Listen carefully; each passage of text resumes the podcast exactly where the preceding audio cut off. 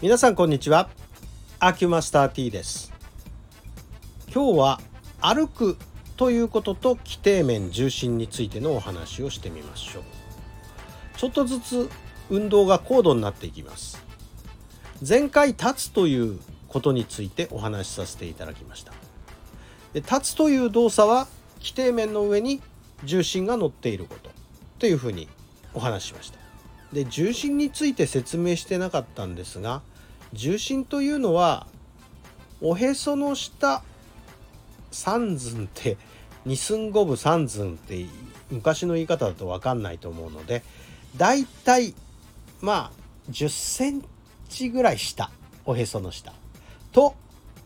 背中側お尻のちょうど上ぐらいになりますか。こことを結んだ真ん中ぐらいだからお腹の中心ぐらいここを丹田というふうに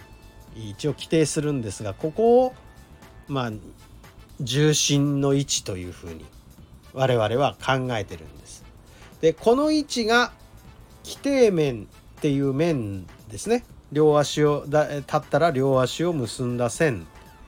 四角く囲った面。この面の上の中心に乗っているから動かないで停止しているっていう状態なんですね。じゃあこの規定面から重心をちょっと前に出したらどうなるか。倒れそうになりますね。前方へ。この倒れそうになった状態をそのまま保ちながら足を前に運んでいくとこれが歩くっていう動作になるわけです。ですから重心は少し前方に移動してるんですね。で前方に移動しながらバランスを保ってそのまま足をついていかせると歩くという動作になるんです。これが合理的な歩く動作なんですがだから横から見ると重心の位置がシューッとこう真横に移動してってる感じですね。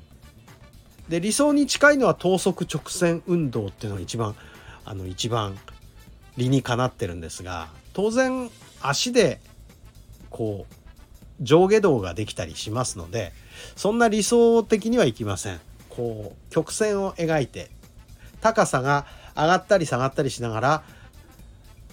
スーッと移動していっている。これが歩くという動作の重心の軌跡になります。でこれが歩くという動作でありで歩くということの大前提をもう一つ申し上げると両足のどちらかは必ず地面に接している。これが歩くということの定義です。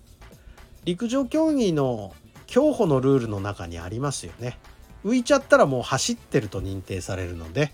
どっちかの足は地面についている。これが歩くになります。で歩くっていう動作でよく皆さんに注意するのはたまに膝を高く上げて歩けば転ばないとかっていうようなお話をされる方がいるんですがこれは大間違いでして、えー、歩く時に膝を上げると疲れてきたら腰が曲がってきてなおさら足が上がらなくなるんですね。この歩く時っていうのは足をちゃんとしっかり母子球で蹴る動作が入るで蹴った反動で反対側の足が勝手に上がるもんなんですよ。だから強く地面を突き放しながら歩くとつまずかない。逆説的だけどこれが本質的なとこなんですね。でこれをちゃんとできているかできていないかはなかなか自分ではわからないので、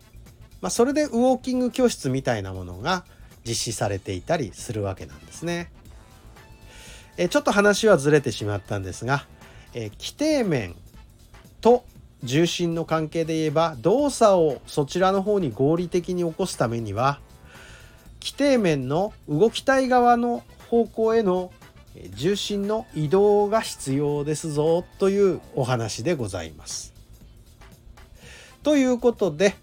歩くということを規定面と重心の関係からお話ししてみました。